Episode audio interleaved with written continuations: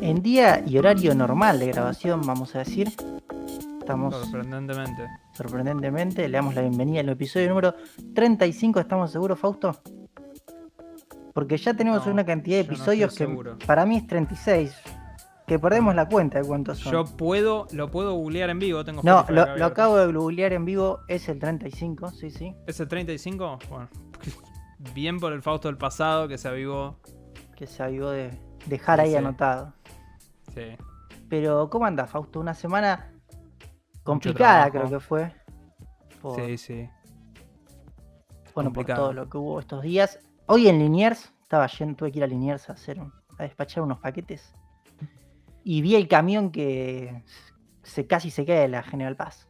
Va, no se cae, se quedó colgando en realidad. Yo no me enteré de nada de lo que pasó en la vida mundial, así que. Sí, sí, fue muy loco ver un camión colgando. Pero bueno, en otro orden de cosas, más Sí. de las que comentábamos en el podcast, estuve, a ver, no vamos a decir terminando, porque no es que termine el juego, ni muchísimo menos, pero sino que habilité la segunda sección de Forza Horizon 5. Es imposiblemente largo ese juego. Sí, sí, por eso no, no es que lo terminé. Habré jugado en total unas 5 horas. Y creo que ya tengo una opinión bastante más formada para hablar. Lo primero es, quiero agregar a lo que hablamos la semana pasada, que yo estaba muy seguro que tenía razón. Y es que Gran Turismo 2 tiene 650 autos, un juego de PlayStation 1 de 1999, y Forza tiene 500. Lo cual me puse a pensar un poco más. Y creo que mi argumento de que me faltan autos es más que nada porque si un juego hace 22 años podía tener 650 autos cuando había mucho menos modelos, el de hoy tiene... Convengamos. Sí, pero convengamos que hacer un auto en aquella época demoraba con demoraba mucho menos que lo que les Y demora bueno, hacer un auto ahora. Microsoft tiene la además- platita. Y pero en esta época ellos, ellos se sientan y les graban el motor del auto con un micrófono. ¿Entendés todo el laburo que es hacer un auto para esta gente? Pero yo llegué a la conclusión de por qué me pasa esto. A mí me pasa esto porque los modelos de autos que tienen son autos, a ver, vamos a decir, no sé si la palabra muy deportivos es correcta, pero muy selectos, ¿sí? Muy exclusivos es la palabra que estoy buscando. Y que no son autos que yo veo en la calle. O no, no es el vento Pero que ese es sos mi vos. auto. Pero No, ese no. sos vos. Porque Yo yo, que- el primer auto que compro en todo Forza Horizon es un Ford Focus. Está bien, pero a ver, yo quiero más Ford Focus, quiero, no sé, tener un Volkswagen Gol, quiero tener un, no sé, un Fiat Fiesta, un Ford, un Ford Fiesta, Por fiesta, sí. mi auto, quiero tener, quiero tener un Vento y poder tunear, o sea, quiero tener más autos de los que hay en- de todos los días para poder usar, que creo que es lo que le falta principalmente. Te entiendo, pero pa- también es que Forza Horizon es como algo más. Es extravagante. Claro, es dicho como el que- juego. A mí me gustaría más ese sentido.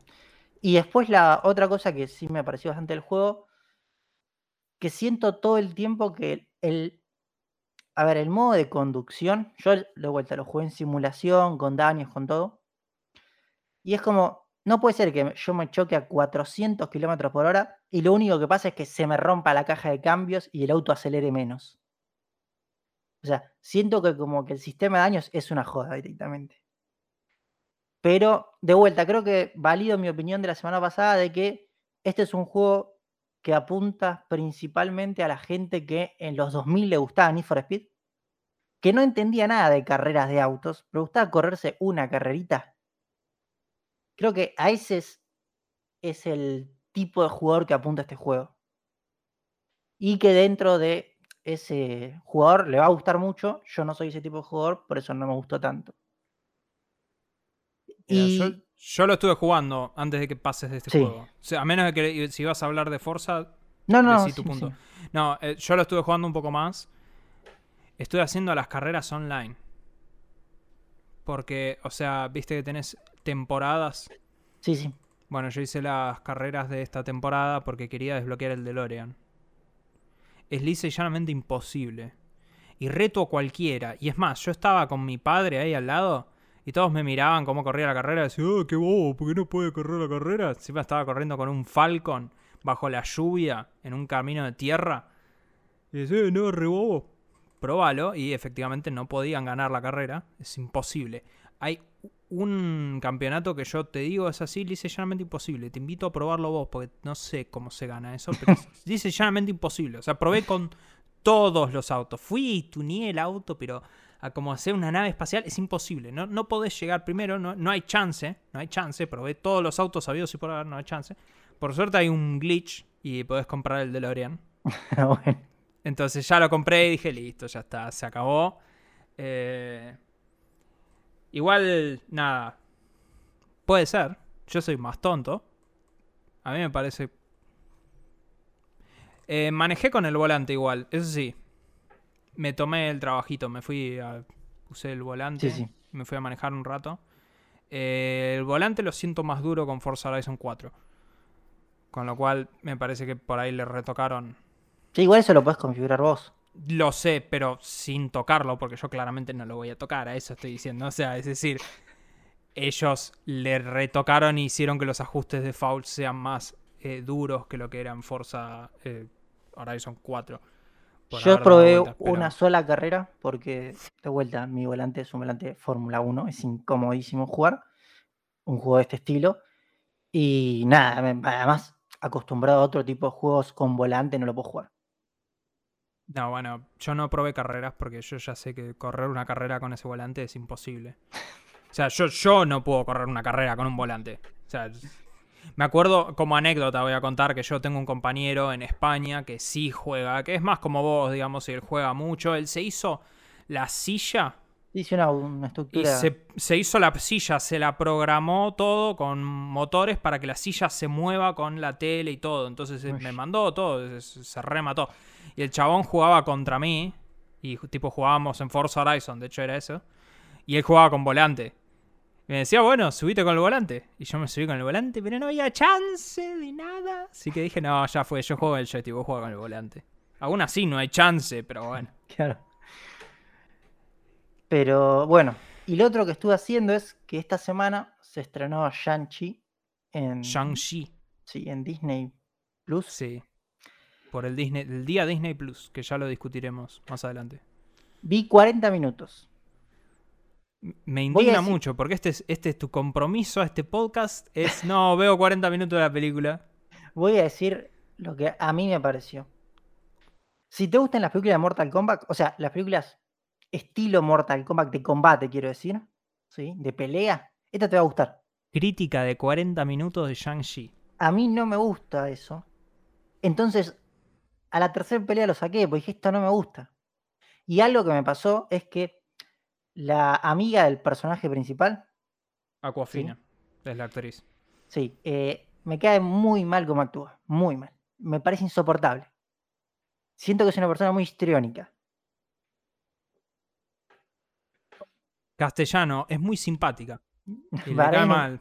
Pa- eh, para mí es histriónica y me molesta mucho. Pero, a ver, no digo que sea una mala película o buena película porque, de vuelta, no la terminé. Solo digo que si te gustan las películas de pelea, esta te va a gustar. A mí no me gustan, entonces no. Fueron 40 minutos que dije, no va más. Y bueno, eh, pero no, no sé qué pretendías. O sea, es una película de superhéroe.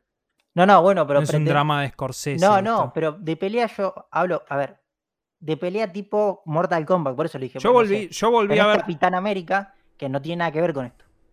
Sí, pero el tema es. Yo no la volví a ver, la quería volver a ver, pero no me dio el tiempo.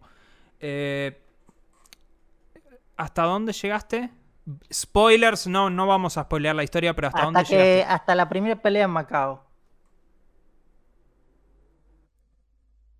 Ok, no, voy a necesitar un poco más de contexto para eso. O sea, ya pasaste toda la parte. O sea, la primera gran pelea es el, es el tren, el colectivo. No, eso sí, o sea, cuando él Eso está muy bueno. Después es la pelea en China, esa. en la cosa esa secreta. Sí, sí, ahí, En ahí esa- llegué.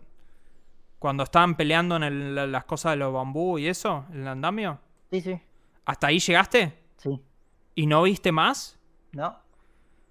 40 minutos. La película cambia bastante después. Y bueno, Porque ahí introducen los elementos sobrenaturales. O sea, vos. no- Perdón, vos sí lo viste. los anillos sí lo vi al principio todo.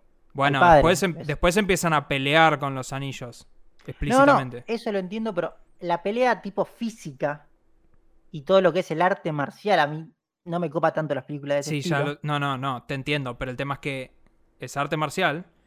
Después el chabón hace, hace así y es como que si Sí, fuera un Kamehameha directamente, anillos, ¿entendés? Sí, sí, Y entiendo. pero después la película, spoilers super light, se va muy al carajo con los elementos fantásticos. O sea, todo el tercer acto de la película no tiene nada que ver con lo que estuviste viendo hasta ahí, en el sentido de que se pone muy fantástico.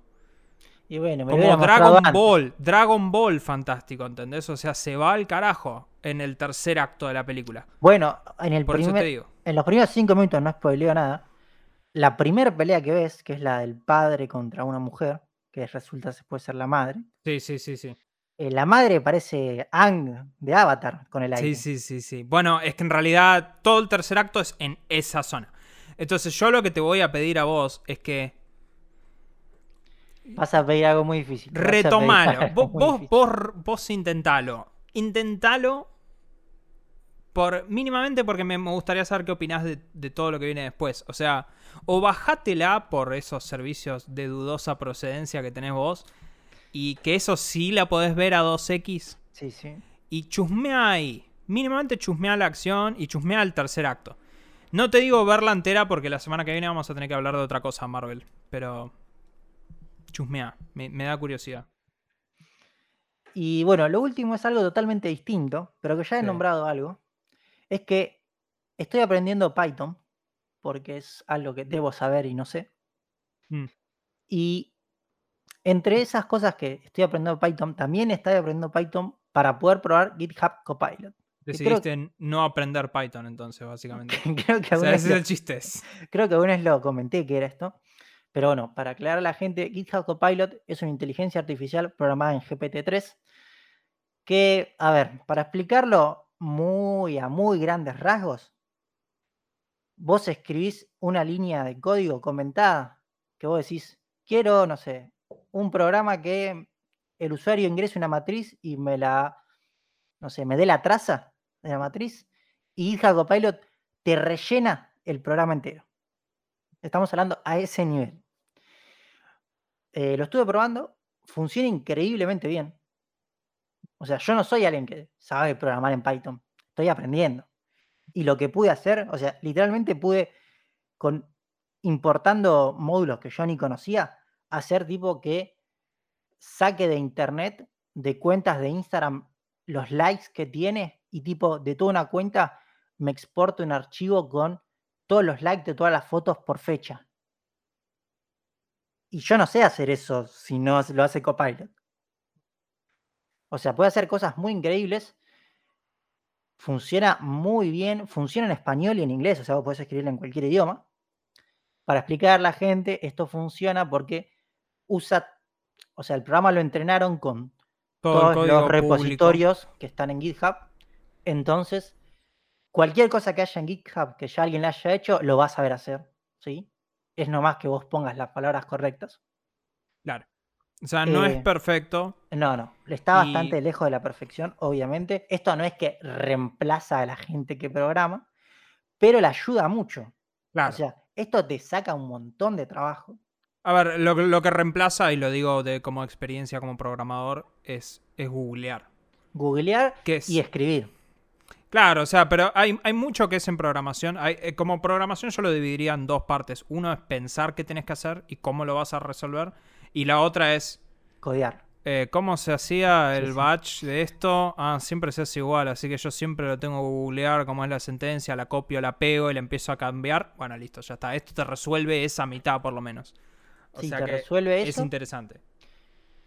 Y esto para mí tiene un futuro bastante fuerte en decir, en 10 años, yo no digo que te reemplace a todos los programadores, pero vas a sacar a bastante gente y vas a tener gente que piense el programa, que escriba tres palabras y que lo haga una inteligencia No artificial. más que eso, yo creo que en realidad esto va a seguir en la misma onda pedorra que tienen hoy en día, que a mí no me gusta, pero bueno. De que hoy en día el mundo de la programación se está, cre- creo que lo hemos discutido acá, se está yendo de la programación tipo código Es como que la gente no quiere codear. La gente quiere hacer clic en un cosito y no, no, ay Dios, haceme una maquetita y hacémelo todo solo. Y te, te lo hace todo drag and drop. Sí, pero Entonces me tipo parece que esto no te- red. Pero, Claro, o sea, no ¿cómo codeás. se llama la programación esta? Maquetás y todo esto. Es programación declarativa. Eh, sí, o desarrollo en flujos. Claro, y, y entonces en realidad lo que va a hacer es que esto se va a encargar de toda la lógica detrás de escena. Porque hoy en día los flujos, me pasa a mí en el laburo, no son igual de. no andan igual de bien que si yo me siento y te hago el código yo. Sí, sí, sí. Ponele. Pero eventualmente sí, los flujos van a andar, claro. Entonces me parece que esto, la aplicación más fuerte la vas a tener ahí. Pero. Y pasa que si vos lo tenés ahí, ahorrás gente. Sí, igual me parece que vas a tener ciertas cosas que son así súper específicas y muy, Sí, detalladas. muy que sí o nivel, sí sí, vas a tener muy Sí, a eh. bajo nivel que vas a seguir codeando vos. O, o el tipo que, o sea, vas a tener el tipo que lo piense también. Ah, sí, eso seguro. Pero, o sea, para cualquiera que esté aprendiendo Python, lo recomiendo, porque no solo porque puede hacer cosas que ni sabes cómo hacer, sino porque te sirve mucho para ir entendiendo cosas y por ahí, o ver cosas de hacerlo de diferente manera, por ejemplo.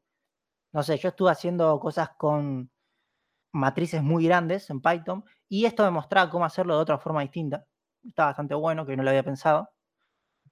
Así que Conmigo está bastante bueno. Lo único es que no pueden entrar de manera, tipo, lo quiero ahora porque está en beta, te tienen que autorizar.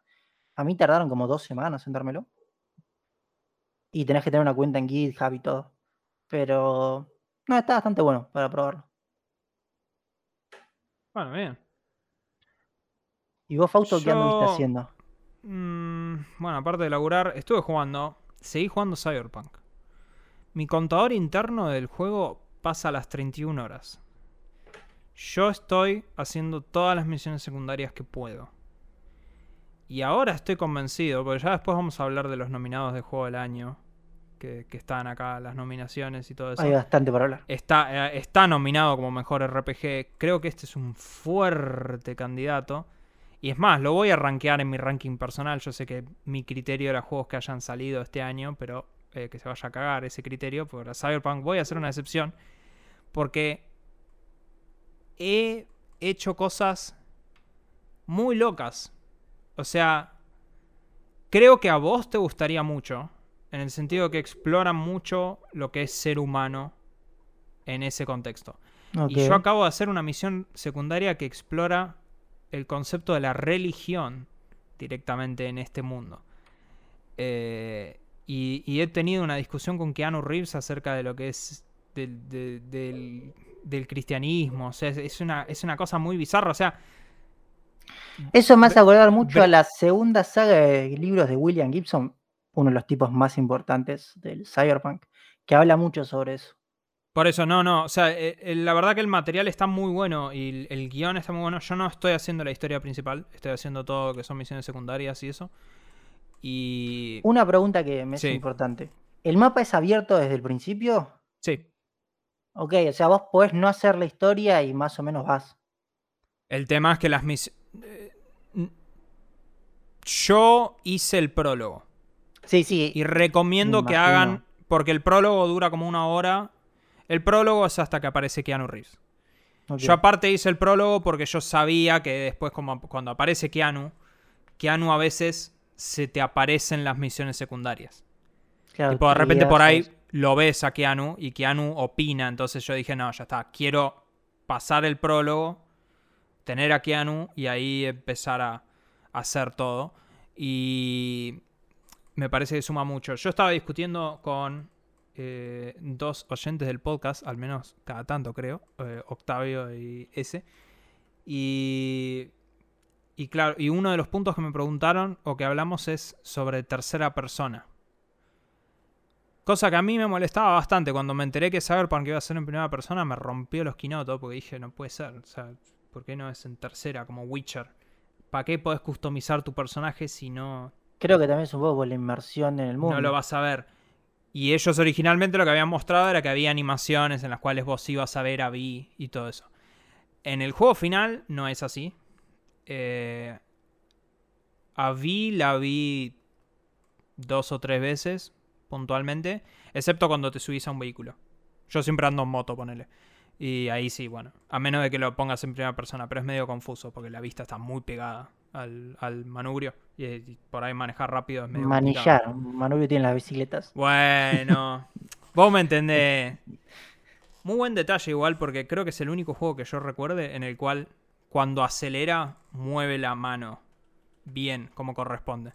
Pero eh, la inmersión está muy bien lograda. O sea, les creo, porque en su momento dijeron, no, es para que te sientas más inmerso en el mundo. Les creo. Está, está muy bien logrado todo eso. Y la actriz de Vi está muy, muy bien en el rol. Pero sí, yo...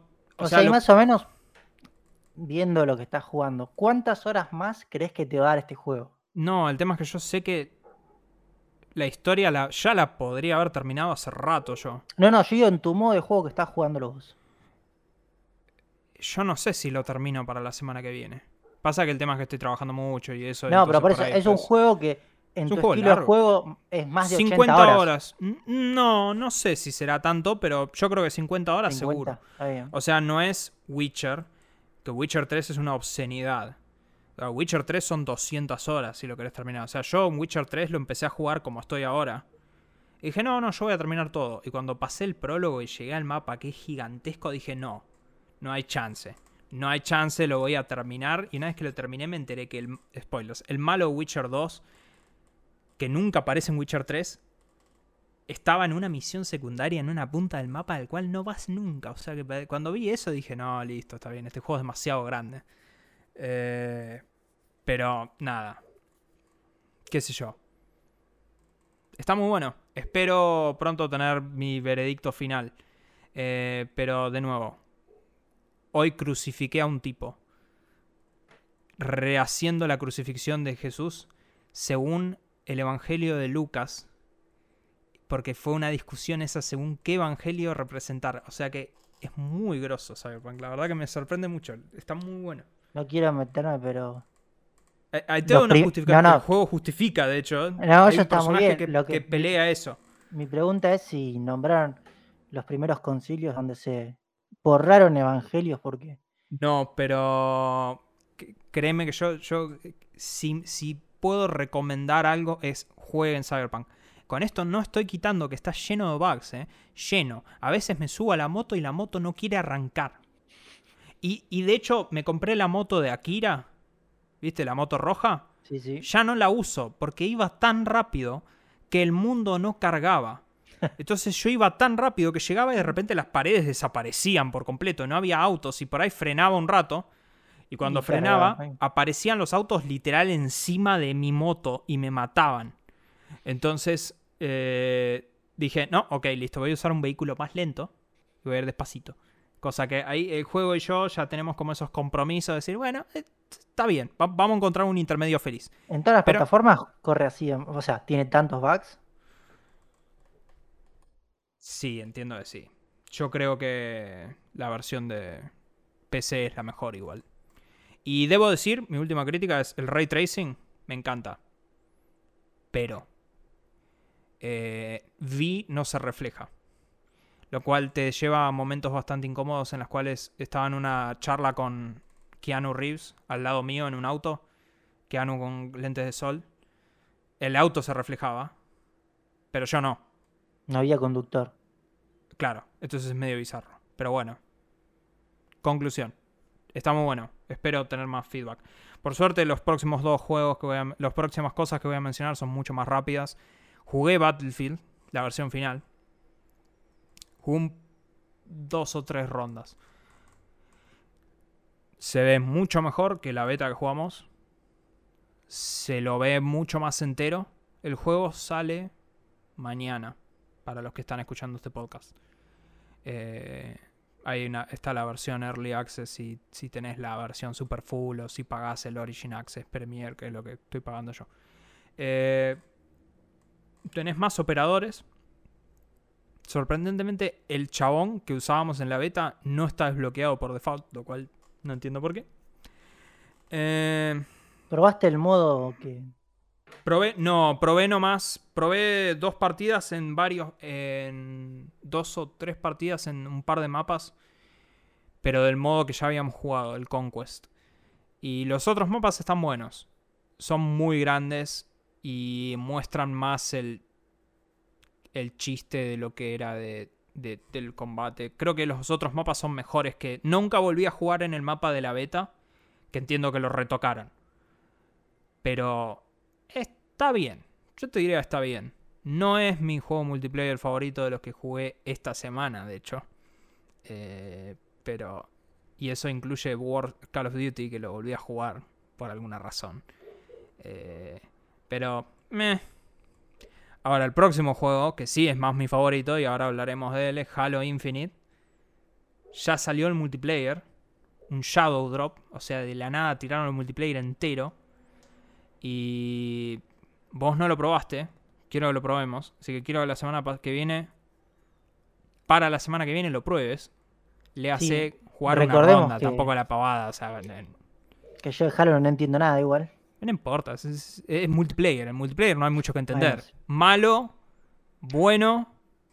No, pero tiene, tiene su multiplayer distintivo en armas y Mm. en saltos. y en- Rifle asalto, sí, el rifle tiene, no, no se ve como una K-47, pero te garantizo, apretás Pero el no. gatillo y hace... No, no sé si me acuerdo mal, pero no es que tenían uno doble salto o algo así. No. Ah, Acá no, acá no, en este no. Ah, en Eh, otros había doble salto. Puntualmente en este vos tenés distintos modos. Acá en el multiplayer tenés un modo que es como batallas comunes, que es lo que jugué yo. El quick play, digamos, en donde estás en un mapa y, y es el objetivo o es deathmatch, team deathmatch, o por ahí es captura la bandera, o oddball, que es como agarrar uno, un objeto, una pelota, y yo ahora tú gana. vas- No, no. Acumulás puntos mientras la tenés. Cuando vos la Ah. tenés, vos no podés usar armas. Entonces tu equipo te tiene que defender a vos. Y los otros equipos, entonces todos los equipos se están matando constantemente para tener la pelota. Eh, los mapas son un lindo tamaño. A diferencia de Battlefield, este juego está recontra pulido. Yo lo jugué en PC y en Xbox. Y está re pulido. Se ve muy bien. Eh, o sea, se lo nota bien, muy bien cocinado. Hay gente que se está quejando por el pase de batalla, que la progresión es muy medio lenta, pero igual ellos aclararon que no van a cambiar el pase por un tiempo. O sea, como que esta es la temporada que hay. Como dijeron, le quieren dar más espacio al equipo de desarrollo como para que no tengan que matarse laburando, entonces como que van a atrasar un poco la segunda temporada. Así que creo que tampoco es tan molesto, que avance es lento. Pero te digo la verdad que me sorprendió. A mí mismo me gustó mucho y creo que lo voy a seguir jugando, lo cual es mucho más de lo que puedo decir de todos los otros juegos que compré multiplayer este año. Y lo último que voy a mencionar es Dexter. De nuevo, yo no hablo de Dexter en series porque... Dexter. Es más, ni siquiera iba a volver a hablar de Dexter hasta que no terminara la temporada y así hacer un comentario general de qué onda la temporada. Pero me di cuenta que un oyente ocasional de este podcast, Octavio, de nuevo, resulta que él se vio todo Dexter antes. Me dijo, boludo. No sabía. Así que... eh, está bueno, por ahora. Eh, no sé, espero que no la caguen. Volví a ver Dexter, así que si alguien no vio Dexter, mi recomendación es miren las primeras cuatro temporadas e ignoren todo el resto. Todo el resto es muy malo. Es muy malo, pero muy, muy, muy malo. Eh, creo que ya mencioné el final en el que viene la Argentina, Sí, sí, sí. pero es, es muy malo. Pero nada. Miren, miren, miren las primeras cuatro. Las primeras cuatro creo que son muy buenas temporadas y están a la altura de Breaking Bad. Pero bueno, ahora sí, pasamos al gaming. Tuvimos el evento de los eh, 20 años de Xbox. 20 años de Xbox. Con Sí, cobertura especial de Fausto, porque yo no lo, Lo vi. vi, sí, yo lo vi. Carlitos no lo vio, pero bueno. Puntos salientes. Fue un evento de media hora. Muy bien. Estuvo la roca, es lo importante. Estuvo la roca, sí, sí. O sea, te fueron mostrando hitos a lo largo de la historia de Microsoft. Y eh, uno de los hitos más importantes, creo yo, es el anuncio de la Xbox original. Eh, fue un evento en el cual estaba Bill Gates y La Roca. Sí, sí, era como una. Es muy bizarro. fantástico, fantástico. Recomiendo a cualquiera que no lo haya visto que googlee a La Roca y a Bill Gates anunciar la Xbox original. Es, fan- es igual de grosso como suena decir Bill Gates y La Roca. Pero además era la roca pre-rápido y furioso cuando Sí, no era sí, tan sí. importante. No, o sea, era importante en el contexto de lo que vendría a ser 100% lucha acá. Sí, ponele. sí, no sé cómo se llama. La eh, WWE. W- Sí, WWE. Y el tipo apareció acá para celebrar los 20 años. eh, anunciaron premios. Te podés ganar un cuadro al óleo de la roca con esos lentes de sol al lado de la. Xbox original. eh, que me encantaría tener ese cuadro para decorar mi departamento blanco, como se ve acá en la gente del video. Pero que no sortearon NFTs del cuadro. No, no, viste. Eh, no, ¿sabes que Phil Spencer, el jefe de Microsoft, Sí, a dijo que no que, están interesados. que no, que le parece que es que cree que es más como oportunista que otra cosa los NFT. Eh, pero bueno, dentro de los anuncios, lo relevante para nosotros, aparte de los momentos copados, anunciaron un documental de cómo se hizo Xbox, que va a llegar en diciembre, los primeros días de diciembre, de hecho. No recuerdo cuál es eh, cuando llega eso, porque está en tu link y yo soy un estúpido y abrí el mío. Tenemos eh, por qué- lo importante, ¿por qué servicio va a salir de streaming? No, YouTube. Ah, YouTube, YouTube. directamente. Sí, sí. Pero básicamente ese documental el 13 de diciembre llega en YouTube. Y junto con ese anuncio hubo dos anuncios relevantes. Uno es 76 juegos nuevos retrocompatibles. Los relevantes para mí es Dead or Alive 1, 2, 3 y 4. Lo cual empecé a comprar. Eh, bueno, todos los Fear. Y todos los Max Payne. Ahora Sí, son. En- o sea que vos, cuando tengas tu Series X, la vas a poder jugar en 4K, Max Payne, en la tele.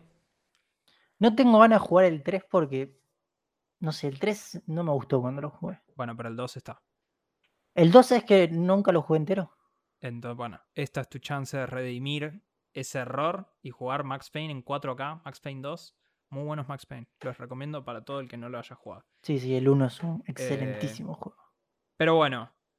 Y junto a esto fue el anuncio, porque también son los 20 años de Halo. El anuncio de, eh, che, bueno, sacamos directamente Halo Infinite. El multiplayer de Halo Infinite lo sacamos ya eh, hoy. Directamente. En vez de la fecha de salida del juego, que es el 8 de diciembre, si mal no recuerdo. El juego full va a ser el 8 de diciembre. Bueno, no. Directamente sacaron el multiplayer ese mismo día. Obviamente toda la gente se puso re nerviosa. El multiplayer de Halo Infinite, voy a recordarle a todos los que nos están escuchando, es gratis. Solo te lo tenés que bajar en Steam. Y lo Sí, podés jugar en Steam o en Xbox. en Steam o en Xbox. quieras. Es 100% gratis ese juego. O sea, pueden dejar de jugar Warzone y empezar a jugar algo bueno.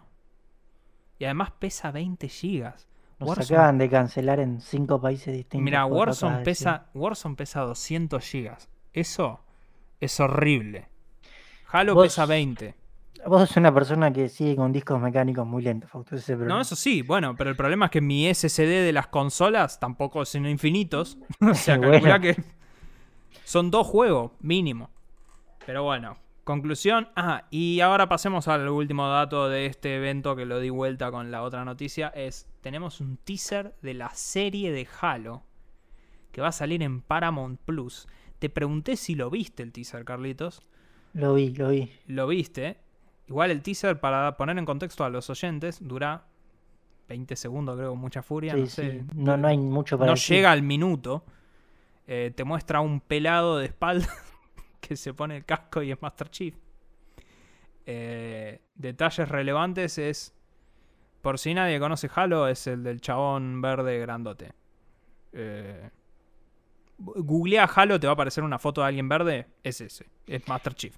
Creo que igual es más conocido, va, no sé, por lo menos Master para Chief es más que. Master Chief es el arma de Master Chief. Es muy icónica. por eso. No, Master Chief. Master Chief es. eh, vos pensás en Xbox, vos pensás en Halo. O al menos yo. Que somos viejos ya a esta altura. Yo pienso en la Xbox Millennials. 360. Bueno, yo pienso en Halo. Pero. Pero. Bueno, también, también es válido. Pero. eh, A ver. Este. Lo relevante del episodio primero es que es albino Master Chief, con lo cual están respetando los libros. Y que Cortana está, que es la, la asistente de Halo, Halo, Dios, de Master Chief. La asistente, es como la Alexa de Master Chief. Y le Es el asistente de Windows también. también, sí, lo era. Hasta que los cobardes la sacaron. Alexa era mucho mejor que Google Now y Siri y Alex, eh, Alexa. Bueno, Siri No, este- es. me acabo de patinar mal. No, Sí, Cortana, Cortana, es Cortana. mucho mejor. Los oyentes y yo te entendimos. Sí, bueno, espero. Eh, y nada, o sea, la verdad que Cortana, Cortana está muy bueno, pero la actriz de voz de Cortana de los juegos va a ser de Cortana en la serie. Ok. Lo cual está muy bien. No era el plan originalmente y técnicamente no tiene sentido según el lore porque hay como otro personaje que Cortana es básicamente otra mujer pero transformada en una waifu digital. Entonces es como que no tiene sentido que tengan esa desconexión, pero a, nadie le importa. Si te gusta Halo vas a escuchar la misma voz de la misma chica, así que ya está, no importa. Total, es, es un, un holograma, o sea que le pueden poner cualquier voz que quieran. Eh, pero nada, Paramount Plus, el año que viene. Así que por fin voy a tener una otra razón para tener Paramount Plus, aparte de ver iCarly y Dexter. Ahora sí, la noticia que, según Carlos, tiene mucho para decir es, como mencionamos la semana pasada, vamos a tener los Game Awards el o- 10 de diciembre, me parece que es. Es jueves. Es el jueves 9. Sí, jueves 9 de diciembre. Se anunciaron los nominados a los Game Awards. Carlos, Primero, vos sos una persona que conoce más de este, de este tema y de quién los hace y todo. sí. ¿Cómo definen las fechas? Es lo primero que quiero saber. No, la- e- esto es así. No, las fechas son el área más polémica, entre comillas. Eh, los nominados tenían que ser entregados, o sea, la semana pasada. Tenían que entregar. Lo que las categorías se definen por periodistas de todo el mundo que votan en todas las categorías libremente. El- nominan juegos, o sea, tienen las categorías y los chabones nominan los juegos. Claro, pero hay juegos que no son este año. No, por eso. ¿Por qué Cyberpunk está ahí? Porque el tema es que creo que el, el, el borde del criterio es eh, ponerle que será el 15 de noviembre, ponele, bueno, si salió No, después ojo. del 15, entra ahí. Cyberpunk te lo entiendo. Está Flight Simulator. Acá está. No, acá está la. Acá está. Los juegos elegibles tienen que haber salido antes o después del 19 de noviembre. Como Perdón, antes. antes. antes, o el 19 de noviembre mismo. Ahí está. Eh, bueno, pero eh, ¿cómo se llama? Flight Simulator salió este año para Xbox. Claro, es un curro eso. O sea, para mí sale el año pasado. No para mucha gente. Bueno, eso es la- lo primero que me indignó cuando vi Flight Simulator. Después, tengo muchos problemas con cómo arman las categorías. ¿Qué tiene que ver la categoría de videojuegos de deportes con la categoría de juegos de carreras? Y pero sea, es me- que- ok, yo te voy a reformular. Forza Horizon con FIFA.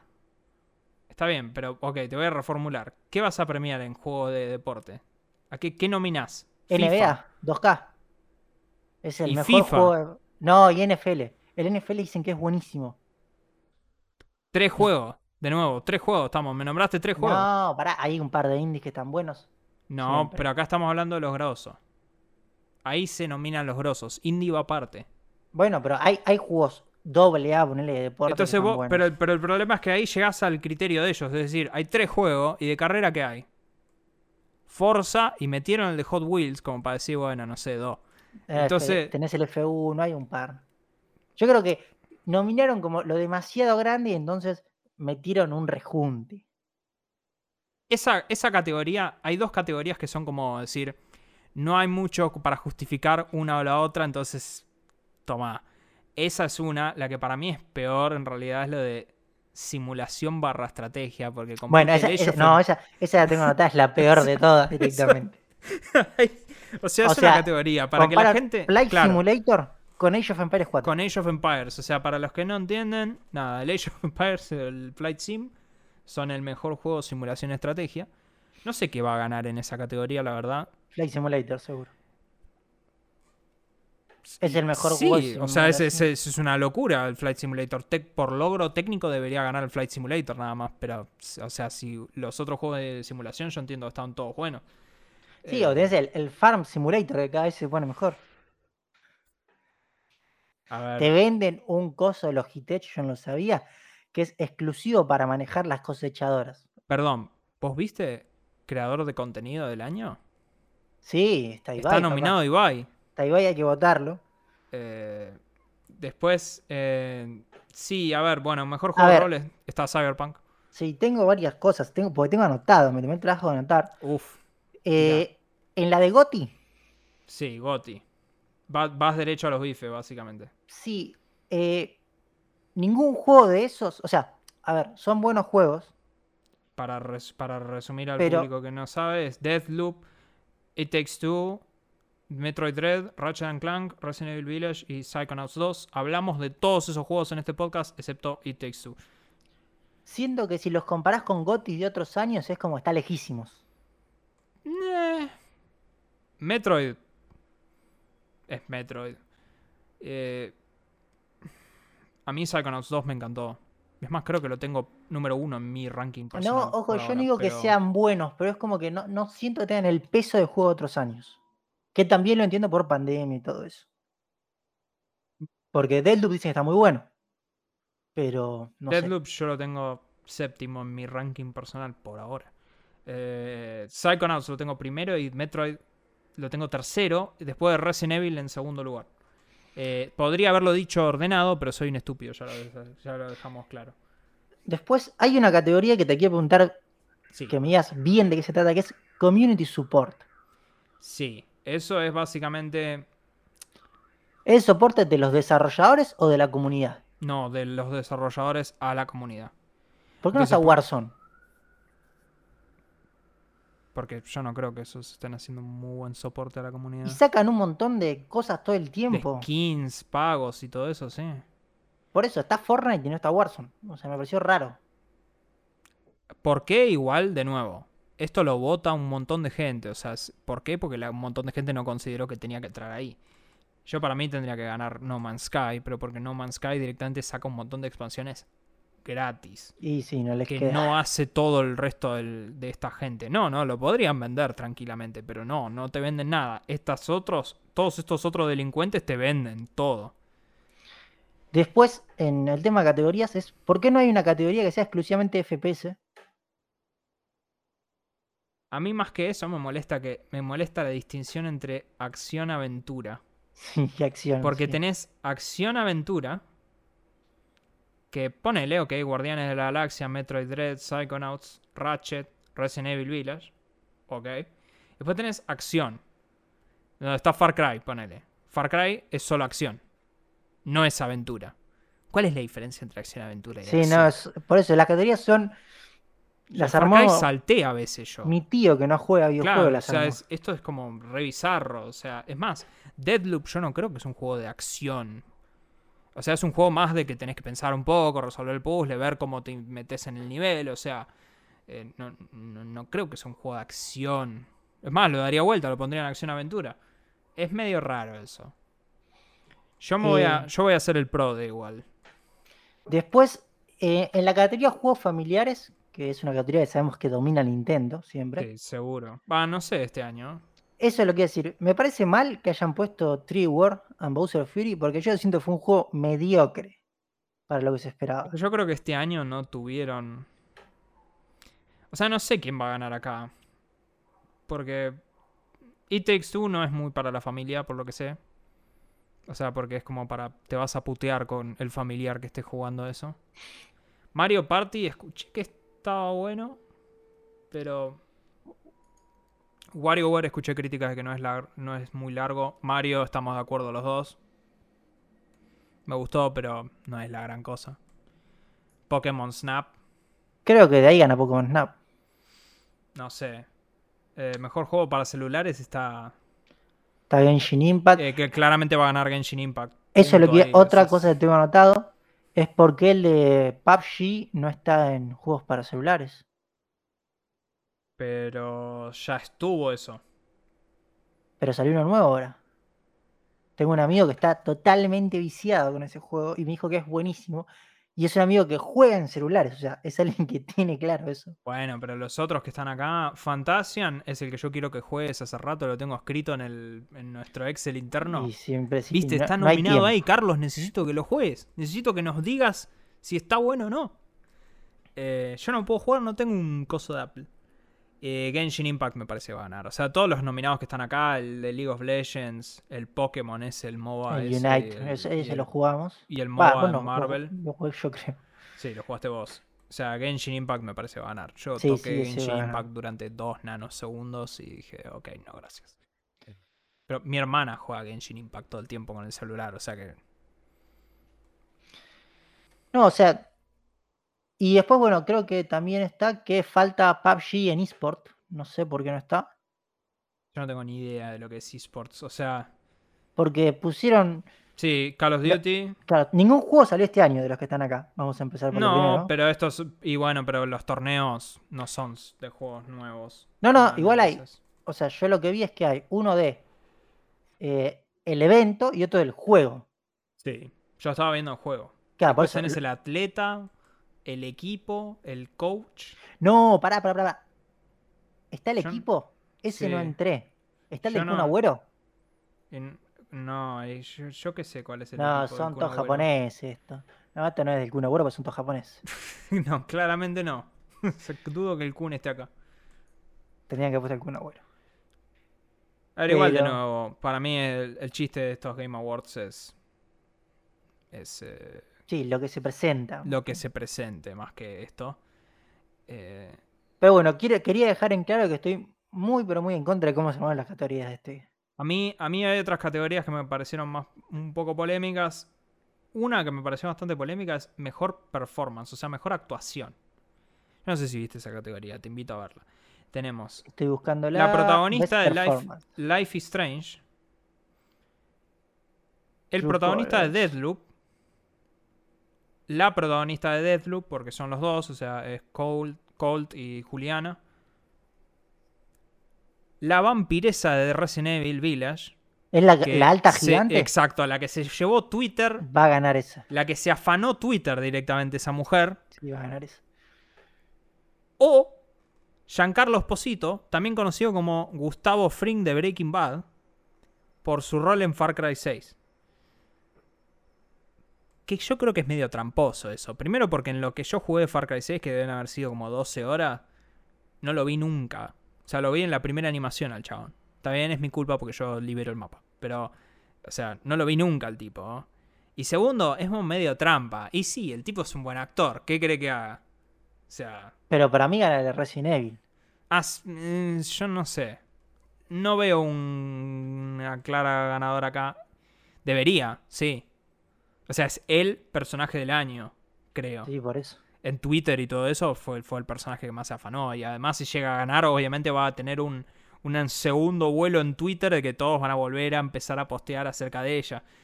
Pero. eh, no sé. Va a estar interesante esto, por lo menos para ver los para ver los trailers. Y sobre juego del año no sé cuál cuál es mi candidato, te diría para ganar. Para mí gana Ratchet and Clank porque pone Microsoft. No. eh, perdón, porque pone la plata a PlayStation. No. Dios, espero que no. No lo merece. Para mí gana It Takes Two. O Psychonauts. O Metroid. Eso es- eh, me, me resumo a tres. Pero bueno. Pasamos a cine. Donde también tuvimos. Muchos hitos. Pero antes, Carlos. Viene con su odio Sí. Eh, anteúltimo capítulo. La- Sí. Este viernes es el último. Eh, de mal en peor, vamos. eh, Pero de mal en peor voy a decir que vamos. Para que se den una idea, hoy por hoy en Metacritic tiene un 62 de la que sería la prensa y en usuarios 4.9. O sea, ya le están empezando a dar con un caño. Eh, no, la serie se fue a cualquier lado. O sea, ¿viste que yo te decía que la parte de Trantor del Imperio estaba buena? Bueno, Mm. ya la arruinaron también. Este capítulo se cargó toda esa parte. Ya no lo recomiendo. Y bueno, la semana que viene que termine, voy a hacer una crítica final, que creo que va a ser bastante dura. Pero no, este, este capítulo creo que es el capítulo de la falopeada, porque se, inventaron todo. Así que ahora sí, como los primeros capítulos te dije, Fausto, la tenés que ver porque se ve muy bien, todo, digo, Fausto, no la veas, no pierdas el tiempo. Eh, no sé, o sea, ya redimí esos seis meses. No volví a aprender la Play 5 desde que redimí los seis meses de Apple, básicamente, pero tendría que, tendría que entrar para mínimo chusmear un capítulo. Igual sigo pensando que quiero saber qué opina la prensa común. Que No, no, bueno, leyó te- los libros. Te puse la valoración de Metacritic, ya que es bastante baja. Ok, bueno, sí. En eso sí, en eso sí. Ahí te compro. Eh, bueno, tuvimos el día de Disney Plus, como lo dijimos antes. Sí. Y Marvel, o sea, hubo muchos anuncios. No vamos a entrar en detalle todos esos. O sea, creo que hay una nueva película de la era de hielo. Hay una película de Baymax. ¿Todavía hay- siguen robando con eso? Sí, siguen robando. Y lo más me sorprende es que es Disney ahora. La era del hielo, detalle de color, creo que fue la 2 o la 1. La vi en el cine San Martín con Maurito. Yo, yo no sé por qué se me fue la mente a ir al cine con Romina, creo. Creo. Romina, debes estar escuchando este podcast, así que comentame si me equivoqué o no. De paso, sé que lo escuchaste porque te, te estoy pidiendo que me manden mensajes. Eh, pero creo que lo fui a ver con Romina y con otra ex compañera nuestra de la primaria. Fui a ver Madagascar No. al cine San Martín. Y viste que tenían esa estupidez de quiero mover el bote. Sí, creo que que, cantaban sí. eso, quiero mover sí, el sí. bote, quiero. ¿Eso? Sí, es una eso. Sí, sí, sí, la detesto, detesto esa canción. La detestaba en ese momento, pero ahora la detesto todavía más. Y me acuerdo que todos estaban con eso y que la vi en el cine San Martín, alto cine. Pero bueno, un montón de anuncios de Disney, serie de Big Hero 6, qué sé yo, no sé. Eh, lo relevante es que tenemos los anuncios de Marvel. Sacaron un video que está en Disney Plus, así que todos pueden ir ahí a ver ese videíto del día de Disney Plus. Lo hice a Carlos ver ese video. La- lamentablemente para él no lo dejaron acelerar a 2x. No, no, estoy enojadísimo Le recabió, le recabió básicamente, pero bueno, voy a compartir la pantalla en cuanto logre encontrar esto porque lo que tuvieron es muchos anuncios. Vamos a comenzar igual hablando de, porque lo primero que te muestran si ves ese videito es eh, Hawkeye. Así que... Lo primero después de 7 minutos. Porque hay que No, no, porque los primeros Primero 7 es un minutos... resumen. Los primeros 7 minutos son un resumen de lo que nos. de lo que han mostrado a lo largo de, de todas las temporadas, de, todo lo que sacó imagen. Disney. Bueno, y lo que muestran es un avance de Hawkeye. Arranco con esto porque primero Hawkeye sale la semana que viene. Eh, la semana que viene tenemos dos capítulos de Hawkeye. Así que tenemos que ver dos horas de Hawkeye antes de sentarnos acá a hablar. Es una miniserie de seis episodios. Y a Carlos le gustó el tráiler. Sí, a ver, me, me tocaron una fibra Te- íntima, vamos le a tocaron decir. una fibra por lo que estamos viendo en pantalla para los, los televidentes visuales. Claro, para la gente Eh, que no eh, nos escucha que- por podcast, estamos viendo una foto de un Golden Retriever Que se llama Lucky. con una capuchita de Papá Noel. Sí, sí. Voy a comentar, esto es una fibra íntima porque yo en mi adolescencia y en mi niñez tuve un Golden, muy fachero, más fachero voy a decir que que estaba ahí, Fausto lo conoció. Era, era, miren, era de este tipo de Golden, porque voy a dar un detalle. Los Golden para los, los de pedigree, vamos a decir, Bueno, los de marca. Claro, los. No, no, dentro de los de marca, como los más caros o los que ganan competencias, son los que Sí. tienen la trompa ancha. Porque queda como más fachero. Es que te tiene la trompa ancha. Bueno, mi perro era de esos, de los que tenía la trompa ancha. Perro fachero. Tiraba facha con el Golden. Sí, me, me gusta esta foto que al perro le hicieron como. O sea, no sé si lo hicieron al perro o es Photoshop, que tiene No, un no, ojo guiñado. Eh, Le falta, no, le falta un ojo. Ah, es que le falta un Se ojo. llama, se llama Lucky, el ¿Cómo perro. hicieron? No lo sé, supongo por ahí consiguieron un perro que le falta un ojo, qué sé yo. No, no creo, sería maltrato querés- animal eso. No, por ahí consiguieron un perro que ya le, no le van a sacar un ojo para filmar no Hawkeye, sé si- Carlos. Yo no, no, no, yo nunca me refería a que le sacaran un ojo, sino que, que si usan un perro que le falta un ojo, la gente va a salir a decir que es maltrato animal. Y pero Tampoco no, creo que porque Disney le vaya a sacar hay un ojo que a un perro. darle, hay que darle un rol a un actor que ya tenga discapacidad. ¿Por qué Patrick perro, Stewart? ¿Por qué. Patrick Stewart hacía de Charles Javier si podía caminar? Patrick Stewart. Denle el, actor, denle el rol a alguien que no pueda caminar. Bueno, acá denle el rol de un perro ciego, de un perro tuerto, no, un perro tuerto. tuerto. Pero bueno, el Eh, perro, este que ah, acá entramos en el detalle que es tuerto, no es que está dañando el ojo. Eh, muy fachero el perro, muy fachero. Come pizza. Se llama Lucky y come pizza. Le Le gusta la hace mal a los perros comer pizza. Bueno, pero Hawkeye le da de comer pizza al perro. Medio tonto. Eh, este perro, sí. A ver, el perro está básicamente porque esto, de nuevo, esto es, está inspirado en toda la historia Matt Fraction de Hawkeye, que está muy buena. Eh, básicamente es, eh, de ahí están sacando todo lo de la serie. Incluso el, el logo de la serie está copiado del cómic de Matt Fraction. En ese cómic está este perro. Así que, nada, yo le tengo mucha fe a esta serie, pero ya la semana que viene vamos a discutir. Pasem- Antes de que pasemos Sí. al último, voy a hacer un último comentario sobre el perro, porque obviamente es lo que me Uf. importa a mí. Eh, ese, esa foto del perro, esa nariz está photoshopeada, porque así de negras nunca llegan a tener la nariz de los perros. esos. No, Dios. Este- la denuncia al Photoshop. Photoshopeando perros. Pero, pero bueno, ahora sí, pasamos. Eh, lo que pasamos ahora es más que nada a hablar de los otros anuncios de este evento. Acá básicamente anunciaron un montón de series. En este clip, que de nuevo está en Disney Plus, hay pequeños teasers de She-Hulk y de Moon Knight. Y el teaser más breve de la historia de los breves en The Secret Invasion. O sea, solamente aparece Samuel L. Jackson mirando a la cámara. Eh, a ver, para recapitular los anuncios para todos los oyentes, nada más. Marvel anunció. No, esto no va en orden de salida porque va en orden de la foto, básicamente, o en el orden que se me pinta a mí. X-Men 97, que esto es una continuación de la serie que cuando éramos chicos veíamos en Fox Kids. Nunca me gustó la animación de esa serie. Tengo un problema con eso. Era particular esa serie, ¿eh? Pero hay muchos fanáticos de esa serie. No, sí, sí, claramente. Muchísimos. Entonces, básicamente, Marvel dijo: Ok, vamos a seguir. Literalmente la misma serie va a seguir. Lo mismo. Después, Echo de Marvel Studios. Echo es relevante porque. Bueno, no es un spoiler. Mildis. Echo es relevante porque ella es la hija de Kingpin. El malo de Daredevil. Rumoreado que va a aparecer pronto en el universo Marvel.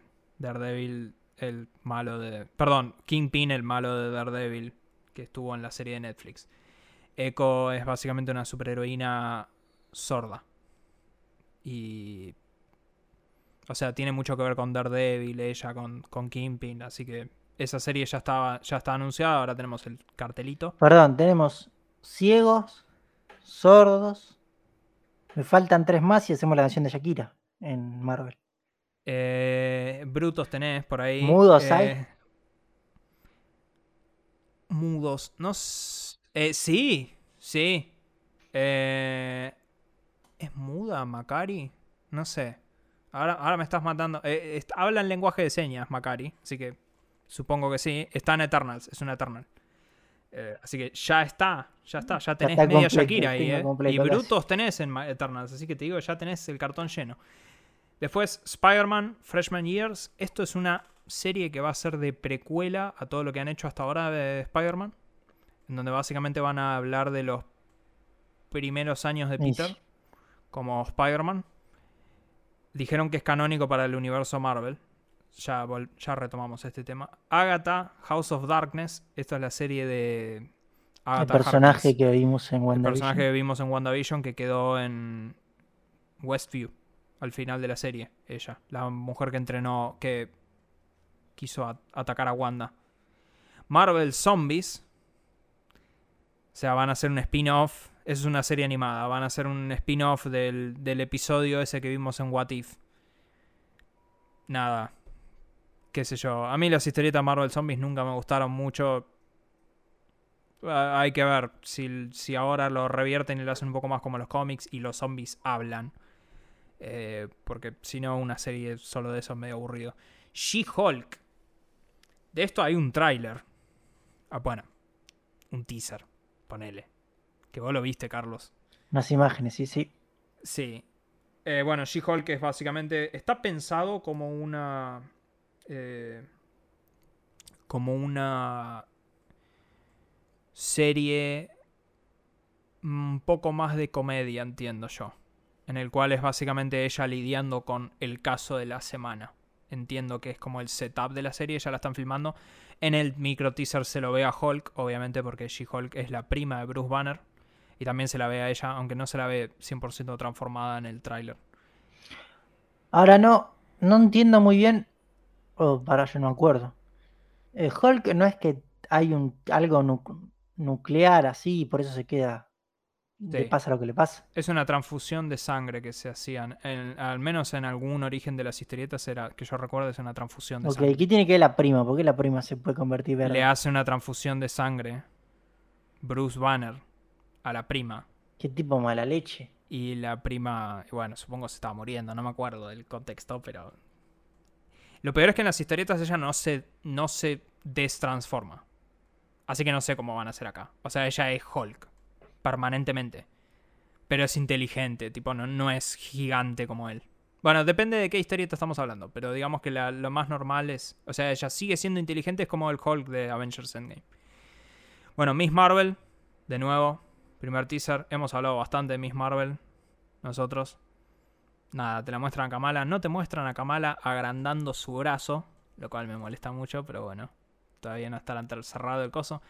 Creo que el teaser más interesante es el de Moon Knight, que es el que vos me decías, eh, ¿qué es esto? ¿Quién es este muchacho? ¿Quién es este muchacho? Ese muchacho es Oscar Isaac, también conocido como eh, ese chabón que estaba en Star Wars, Poe Dameron.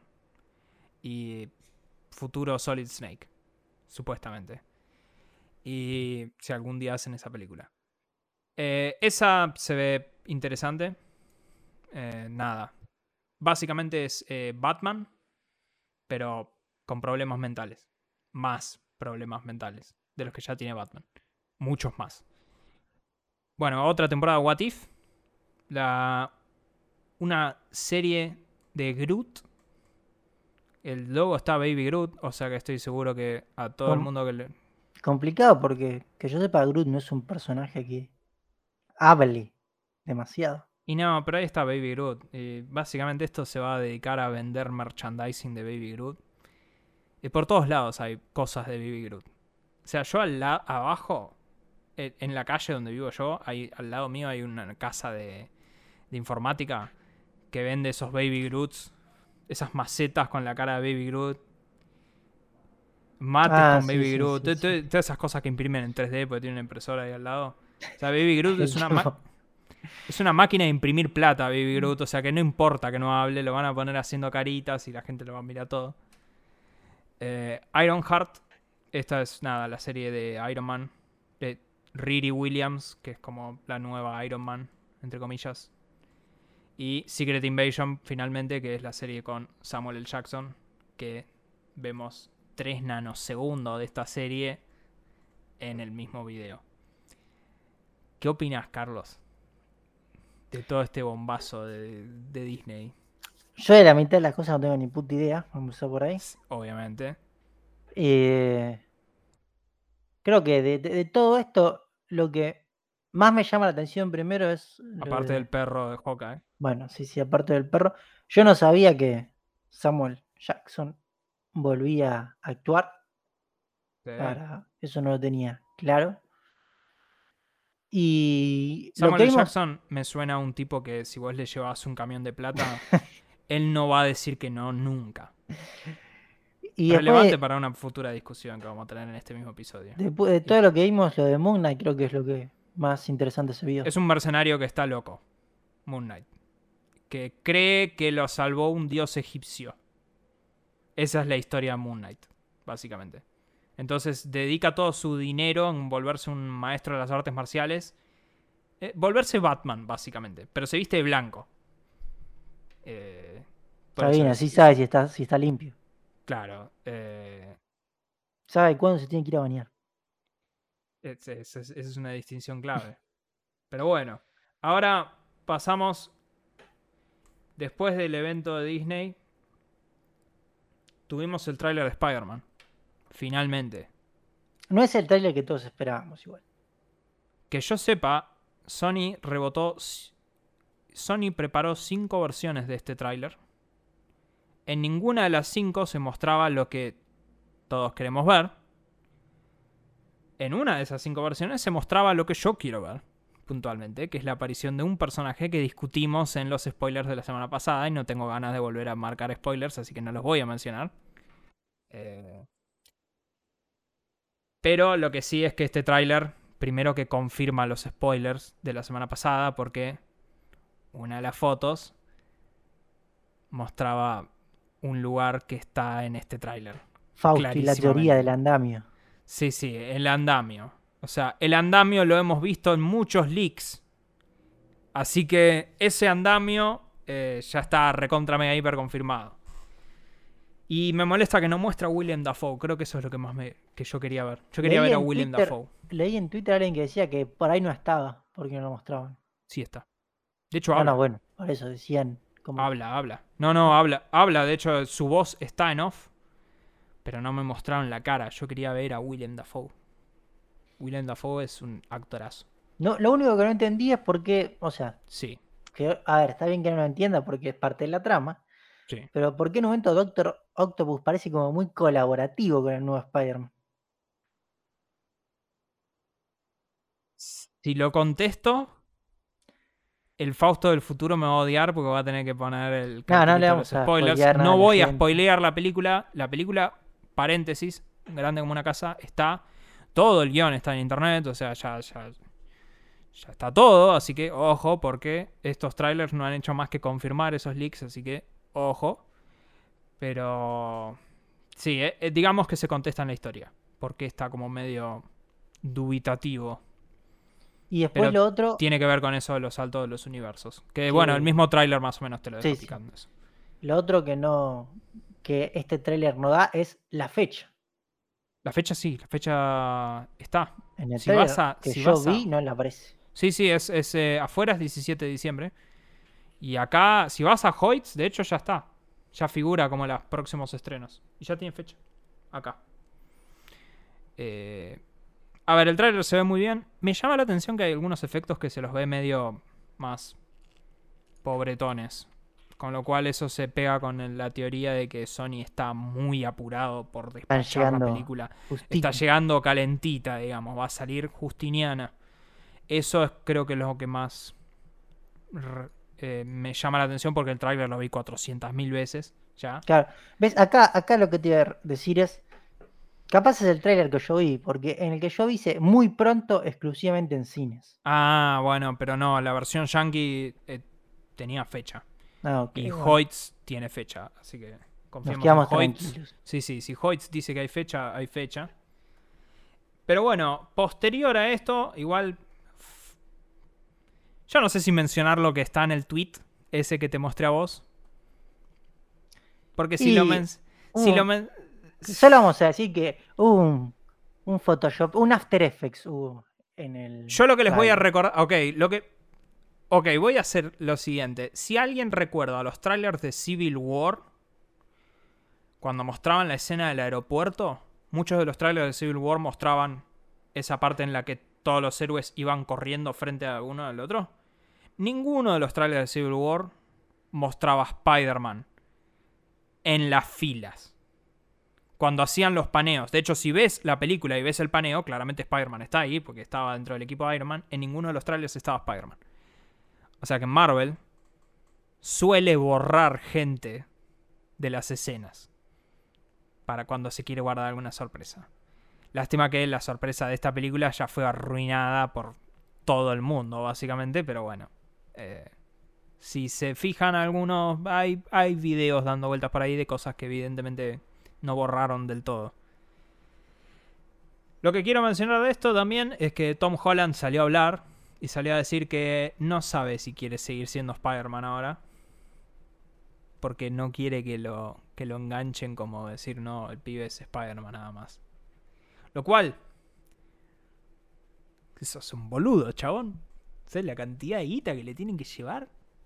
Por ahí ya la tiene toda. Por ahí ese tipo no es un ambicioso. Y si yo con la quise ya estoy tranquilo. No, está bien, está bien. Desde ese punto de vista lo banco. Eh, lo que, o sea, en realidad una cagada porque el pibe como Spider-Man está bien. Él dice que no quiere ser Spider-Man cuando tenga 30 años. Igual yo creo que esto va... Esto es lo que dice Tom Holland hoy. Y no es lo que va a decir cuando le lleven el camión. Porque en paralelo a esto, salió el rumor de cuál es la idea que tiene Marvel para seguir Spider-Man. Después de, después de esto, porque esto sería el final de la trilogía. Bueno, aparentemente el plan que tiene Marvel es hacer otra trilogía de películas, con Peter ya más grande en universidad, y entre películas sacar una temporada de esa serie que anunciaron ahora.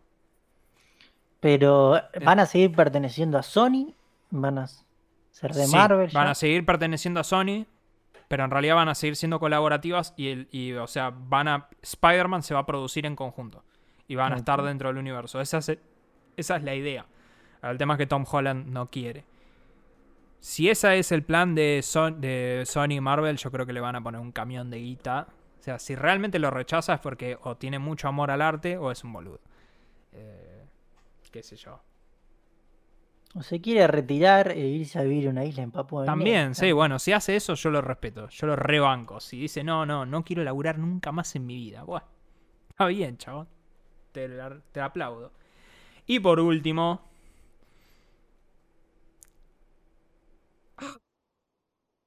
Yo no sé si no debería haber marcado spoilers para estas cosas, pero bueno, Mildis. Aparentemente Disney está haciendo casting para otra serie de Disney Plus que no fue anunciada en este evento, o sea que no es confirmado, pero digamos que la fuente es fiable y por muchos otros detalles estoy extremadamente inclinado a creer que esto es cierto. Aparentemente Marvel, está haciendo casting para la serie de Daredevil para Disney Plus. Eh, no voy a entrar en detalles de por qué estoy 100% seguro de que esto es cierto. Eh, para eso los invito a ver el episodio de la semana pasada de Viejos Millennials, en el cual Fausto del pasado ya se tomó el trabajo de marcar cuando es el spoiler. Eh, pero sí, diría que está 99% confirmado. Me llamaría mucho, me va a interesar mucho ver cómo van a lidiar con, con el hecho de la serie de Netflix. ¿Qué se van a llevar de las series de Netflix? ¿Y qué van a volver a hacer acá? Porque las series de Netflix son muy buenas, pero son re turbias. Es re violento, o sea, muy siniestro. No sé qué, qué tanto van a poder llevar sacando a los protagonistas. Pero bueno. Pasamos. Sí, pasamos a tecnología. Sí. Y rápidamente, Fausto nos traes unos guantes. Últimamente estoy teniendo muchas discusiones acerca de lo que es el metaverso. ¿Viste que al final ya Facebook ya cambió de nombre en todas las aplicaciones? Sí, sí, en todo dice meta abajo. Sí, sí, ya, ya tuve a mi madre preguntándome qué es meta. Así que ya, ya llegó al público en general esto. Pero bueno, básicamente Facebook, eh, bueno, Facebook ya no existe más, Facebook, Meta está, sigue, investiga, sigue trabajando en todo lo que es el desarrollo de realidad virtual y realidad aumentada.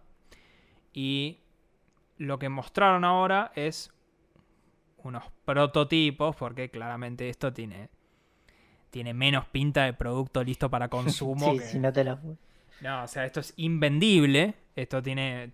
Es, es re horrible. Pero mostraron unos prototipos de guantes que tienen. ¿Cómo lo describirías? Tienen motorcitos, tienen servos, tienen cosas como para que Tienen vos sientas. actuadores para que vos puedas sentir lo que estás agarrando. Es como el joystick de la Play. Pero en vez de en un gatillo, en tu mano.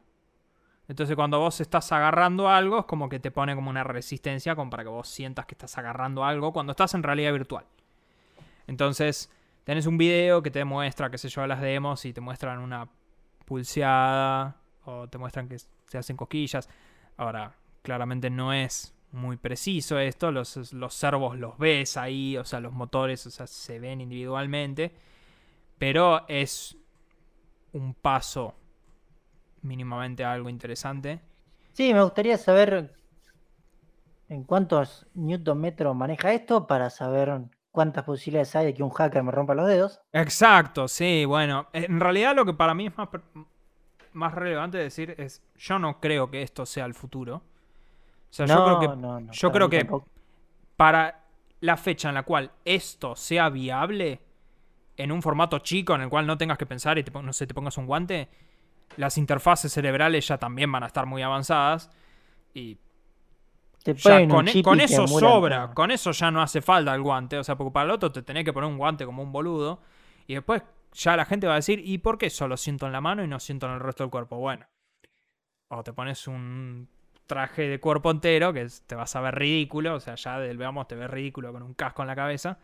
O el chip, como dice Carlitos. Y ahí te vas a estar conectado realmente a Facebook. Y se te va a terminar de pudrir el cerebro. Pero bueno, hablando de Facebook, Carlos, vos tenés... No, espera. Hora 16, Carlos. No, Lo dejo a tu creo- criterio. No, yo creo que vamos directamente a Facebook. ¿Vamos a Facebook? sí, Vamos a. Facebook. Vamos a Facebook. Y lo que está sucediendo con Instagram, que a mí me parece como mínimo bastante cuestionable. Y es que según. Instagram, en su lucha contra las cuentas falsas, Sí. Que primero y principal hay que definir qué es una cuenta falsa. Pues no sé, alguien quien tiene una cuenta que sube fotos de autos, no sé, luxury cars, debe existir millones de cuentas de eso. ¿Es una cuenta falsa? No sé cómo tomarlo. No. Porque... Entonces, No, a ver, pero, pero aparte, yo sigo cuentas, por ejemplo, hay una Flaco Estéreo, se la pasa posteando cosas de soda. sí, sí, por eso no es, ¿Qué, qué tiene? no es como, a ver, como Facebook en cierto modo, que el Facebook es propio tuyo. Hay muchas cuentas de Sarasa. Sí, de cosas, sí. Bueno, como Facebook está yendo, no específicamente contra estas cuentas, sino contra las cuentas falsas, según ella, según ellos. eh, lo nuevo que están haciendo y probando en Estados Unidos es que para crearte una nueva una cuenta nueva en Instagram, tenés que subir un video selfie de 30 segundos donde se muestre tu rostro. Primero y principal me parece un abuso a la privacidad terrible. ¿sí? Según dicen ellos, los datos no van a ser almacenados para después. Mm, Cosa que a mí me Si suena- vos le crees a Facebook. sí.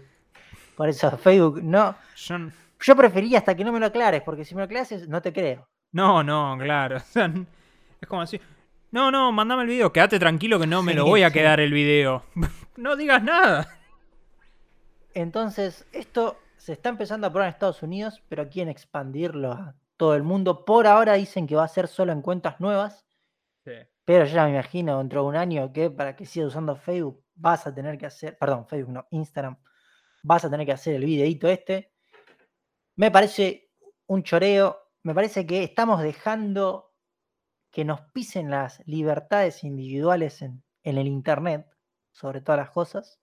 Bueno, pero eso lo rendimos hace mucho tiempo. Ya hemos hablado en este, en este podcast. Y pasa, yo soy, yo si hay algo que defiendo es la libertad de individuales en internet y el software libre. Es algo que voy a repetir siempre. Yo no vine a despertar corderos, vine a despertar leones. Diría Bueno, no, creo que van por el mismo lado. ponente de la bueno. libertad. No, no, son dos libertades muy distintas, creo. Eh, Pero bueno, pasamos a las noticias random, Fausto. Pasamos a las random. eh, ahí tomé el tiempo. Sí. A ver. Cuente, Carlos, porque vos traes una noticia acá. Yo traigo una noticia que es la siguiente. La policía de Cataluña, en España, la semana pasada, detuvo a un joven de 25 años, Sí. el cual circulaba por una ruta directamente, porque busqué el lugar en Google Street View para ver qué era, hice una ruta, Mm. En un monopatín eléctrico, que en Europa está muy de moda.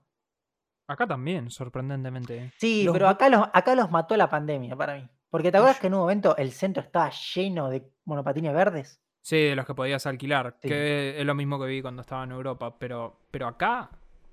Pero hay gente que usa. No, hay gente que usa, pero los que, lo que más se veían esos verdes y los mató la Sí, pandemia. sí, eso Ahora te los venden por Marketplace. A Ajá. 40 lucas. sí, sí. No sé si, eh, si son descartados o robados, no vamos a entrar en ese tema. pungueado, digamos. Pero bueno. Claro. Pero bueno, lo más importante es a la velocidad que venía este muchacho. Y es que venía a 80 kilómetros por hora arriba de su monopatín eléctrico. Está loco. Lo cual sucede en varias cosas. Lo primero es, en España, según la regulación, ahora no tengo exactamente la velocidad, pero creo que es un monopatín eléctrico no puede ir a más de 30 kilómetros por hora. Y no 80 tiene- por hora a mí me da miedo cuando Es muy 80. rápido para un Es monopatín rápido eléctrico. Ahora vamos a entrar en el detalle técnico, pero lo loco de esto es que, como iba a tanta velocidad, no hay como un marco legal Mm. definido para si es considerarlo como un monopatín eléctrico, ya pasar a considerarlo como, no sé, como una moto o un scooter. Así que el tipo tiene ya un problema de que no hay marco legal. Y por ese problema se está analizando el caso y calculan que va a recibir una multa de 500 euros por andar Sí. a esa velocidad. Ahora bien, pasemos al apartado técnico. ¿sí? Lo primero es el tamaño de la rueda, es lo más peligroso, porque tiene ruedas muy chiquitas. Te comes Eso. un pozo a 80 kilómetros por hora, te matás. No solo un pozo, un, que la ruta esté un poco despareja o lo que sí, sea, o quieras doblar un poco y te destruís. Lo segundo es, no tiene suspensiones esto. Otra cosa que es, no, los monopatines eléctricos no tienen suspensiones.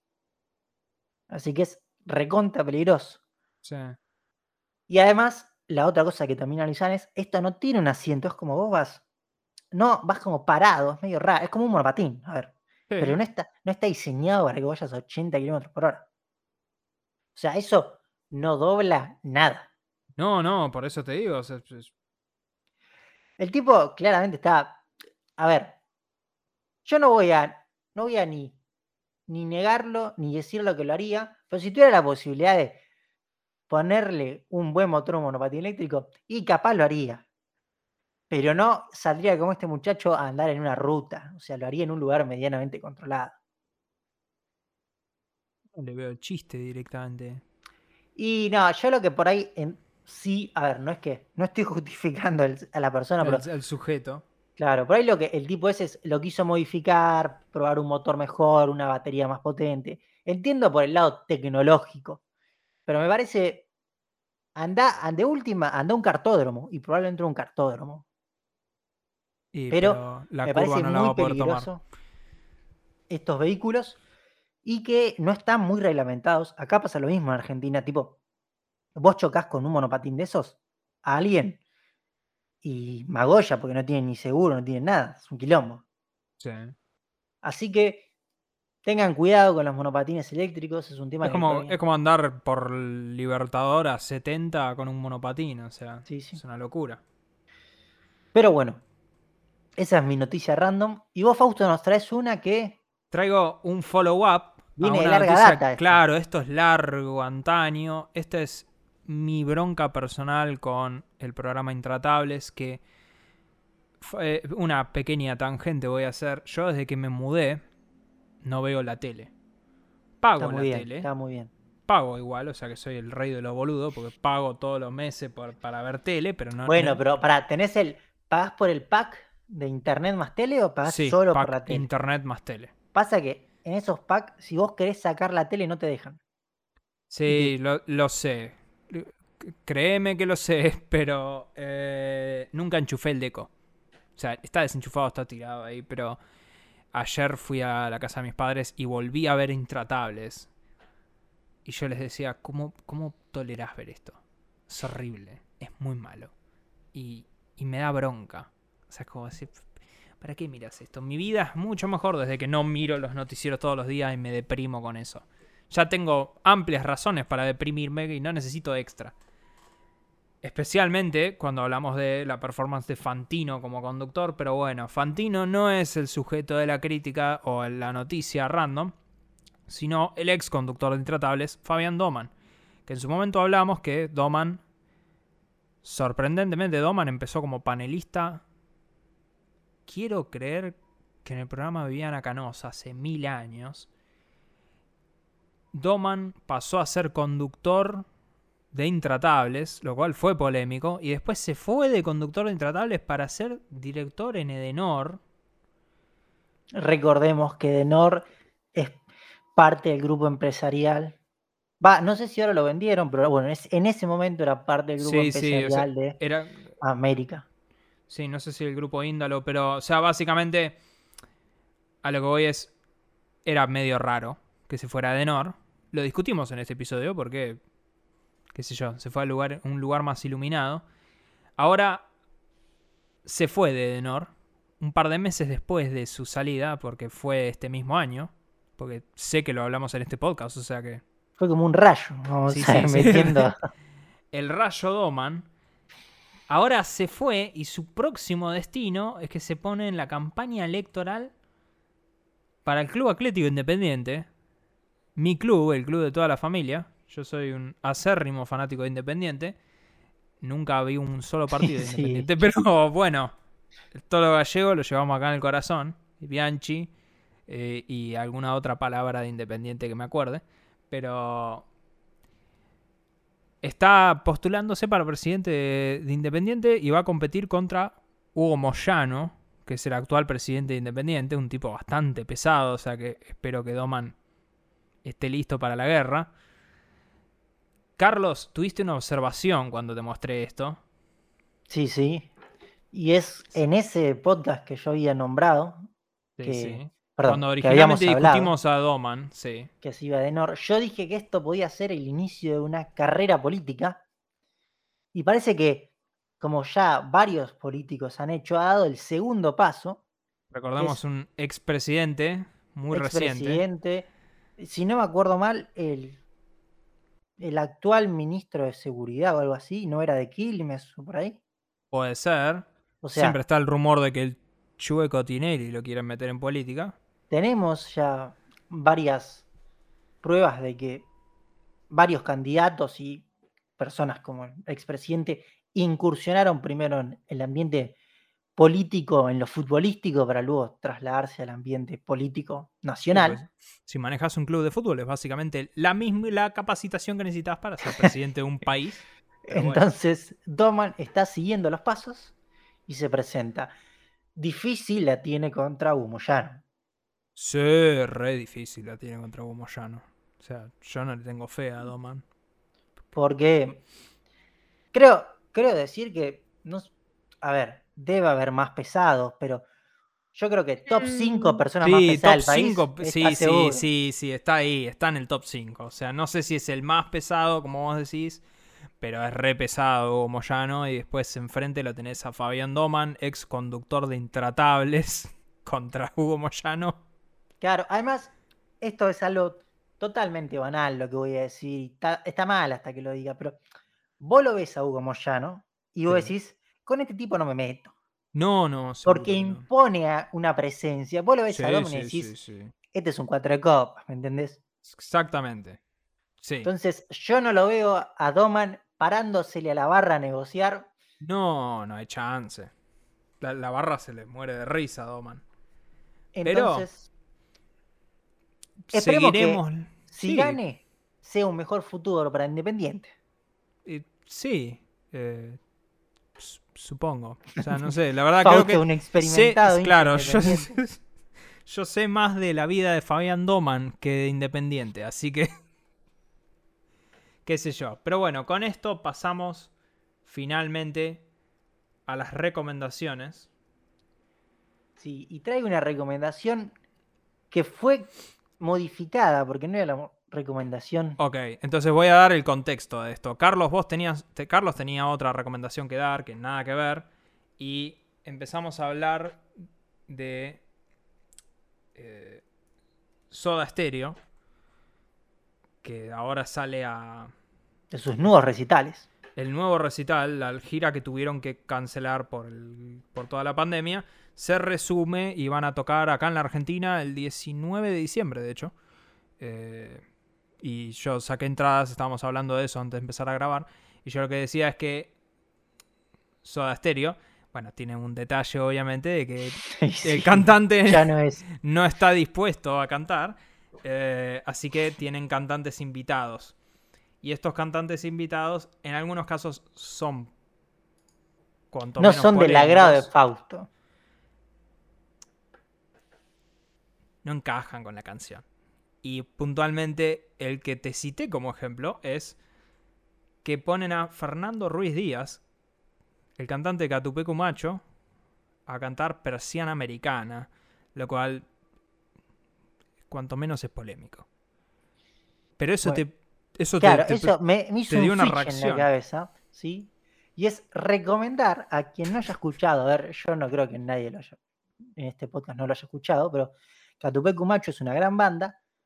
No sé si en los últimos años ha tenido grandes discos porque no lo he seguido escuchando, pero el disco, el número imperfecto, yo creo que es, es fuerte lo que voy a decir, ¿eh? Top 5 estás- mejores te estás- discos te estás a punto de ir al carajo. de rock nacional de, de los 2000. Es- Ok, de los 2000, o sea, hicimos de los toda una- 2000 es Igual, top igual 5. me parece que te fuiste al carajo porque ahí estamos metiendo una gran parte de la discografía solista de Cerati, o sea, No, para mí es, es- ese disco tiene canciones, ese disco tiene Magia Veneno, un tema que fue hitazo en creo que fue 2004 más o menos. Sí, creo que fue 2004. Y tiene, a ver, para mí es de vuelta. No escuché los últimos discos, pero para mí es el mejor disco de Catupecu Machu de los que yo conozco, por lo menos, ¿sí? Tiene plan B, anhelo de satisfacción, uff, temazo. No sé, tiene, no voy a nombrar todos los discos, pero perdón, todos los temas, pero tiene muy buenos temas. Y es más, tiene un tema que yo siempre me lo confundo, que es A veces vuelvo, ¿sí? Que Mambrú, a veces. El tema Claro. de Mambrú es a veces, sí. a veces, siempre me confundo los dos temas. No, no, por de eso quién es de quién. No me manches a tripa, no me mezcles a tripa de Mambrú con esta gente de Catupecumachu. Pero bueno, mi recomendación es el disco El número imperfecto de Catupecu Machu, excelente disco. Por Dios.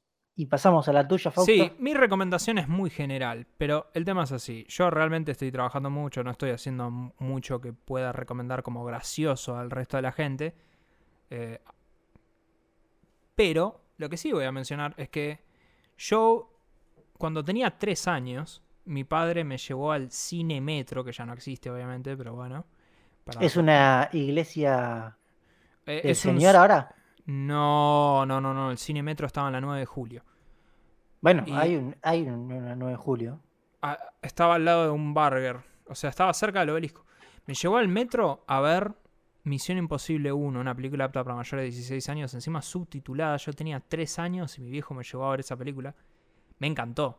Eh, y entonces siempre fui fanático de Misión Imposible. Y puntualmente hablando con mi hermana, que tiene 10 años menos que yo, ella nunca vio las películas de Misión Imposible, entonces mi padre y yo la, digamos que la obligamos a sentarse a ver Misión Imposible. Tampoco vio las últimas. No vio ninguna. No había visto nada de toda la saga. Entonces dijimos, bueno, vamos a ver una película por semana. Y así estamos hace cinco semanas viendo una Misión Imposible cada semana. Entonces, es- es- cada sábado nos juntamos y vemos una de las películas. ¿Vos las viste? Sí, vi todas, no me las acuerdo, pero vi todas. Bueno, vamos por la quinta. Ya vimos la quinta. La quinta es la que tiene, la que arranca que con... sube el edificio en Dubái. No, esa es la cuarta. La quinta es la que arranca con Tom Cruise colgado de un avión. No, re despegando. falopa esa imagen. Excelente. Y lo mejor de todo es terminar de ver las películas y empezar a buscar en YouTube, donde ves que Tom Cruise hizo cosas que que mínimamente lo tendrían que encerrar en un psiquiátrico por hacerlas, porque, por ejemplo, bueno, la del avión que lo hizo en serio, lo del edificio que lo hizo en serio. La de O sea- esa película que vos decís, la quinta, es la que él después va a Londres a una tipo un lugar donde venden discos. Una disquería, sí, sí. Inmediatamente después de eso, es la siguiente escena. Voy a decir que la actriz de esa parte Sí, sí, sí. La, la me parece una de las actrices más hermosas de Hollywood y nunca volvió a aparecer.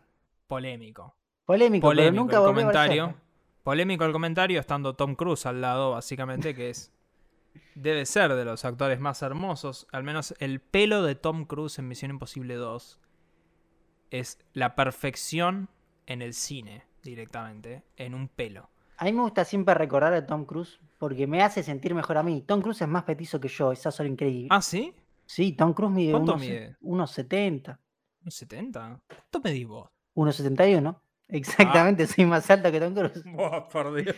O sea, te, te- te- pero hasta el centímetro. Obviamente. Sí, sí.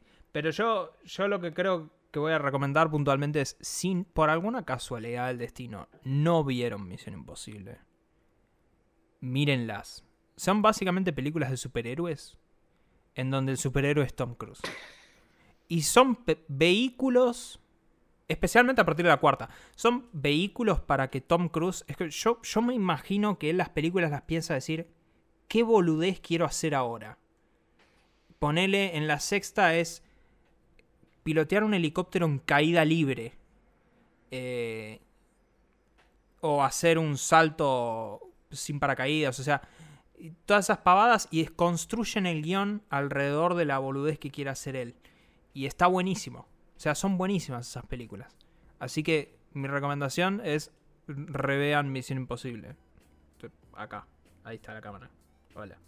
Así que eh, Y bueno, son muy buenas esas películas. Pero bueno, Con esa recomendación de Fausto, terminamos el podcast de hoy. el último episodio, porque después de enterarme de que Capetupecu Machu escribió de los mejores discos del 2000, del rock de argentino, yo personalmente me estoy ofendiendo mucho. Así que esto fue un gusto después de 35 episodios. Fausto indignado. Sí, sí, finalizar una amistad de muchos años. Pero bueno, Nada, esto fue- 24, no más. 24 años seguro. Sí, 24 años, Seguro, amistad seguro. 24 sí, sí, seguro. sí. Por Dios, estamos viejos. Todo eh, separado por Catepec Macho. Y sí, bueno, vieron, nunca nada bueno trajo Catupecu Machu a nada. Especialmente no al concierto de Soda Stereo. Pero bueno, esto fue todo por hoy. Nos vemos la semana que viene. Arroba podcast BM. Adiós.